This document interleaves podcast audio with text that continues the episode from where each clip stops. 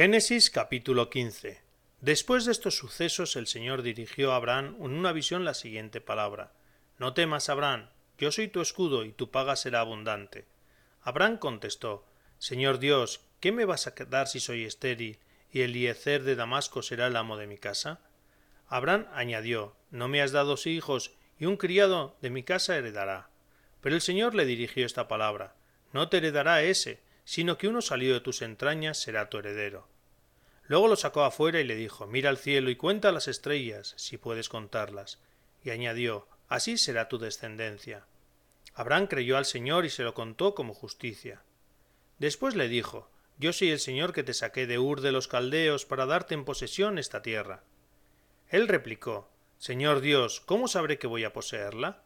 Respondió el Señor Tráeme una novilla de tres años, una cabra de tres años, un carnero de tres años, una tórtola y un pichón. Él los trajo y los cortó por el medio, colocando cada mitad frente a la otra, pero no descuartizó las aves. Los buitres bajaban a los cadáveres y Abraham los espantaba. Cuando iba a ponerse el sol, un sueño profundo invadió a Abraham, y un terror intenso y oscuro cayó sobre él. El Señor dijo a Abraham Has de saber que tu descendencia vivirá como forastera en tierra ajena, la esclavizarán y la oprimirán durante cuatrocientos años. Pero yo juzgaré a la nación a quien han de servir, y después saldrán cargados de riquezas. Tú te reunirás en paz con tus padres y te enterrarán en buena vejez.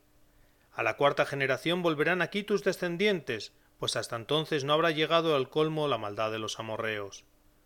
El sol se puso y vino la oscuridad.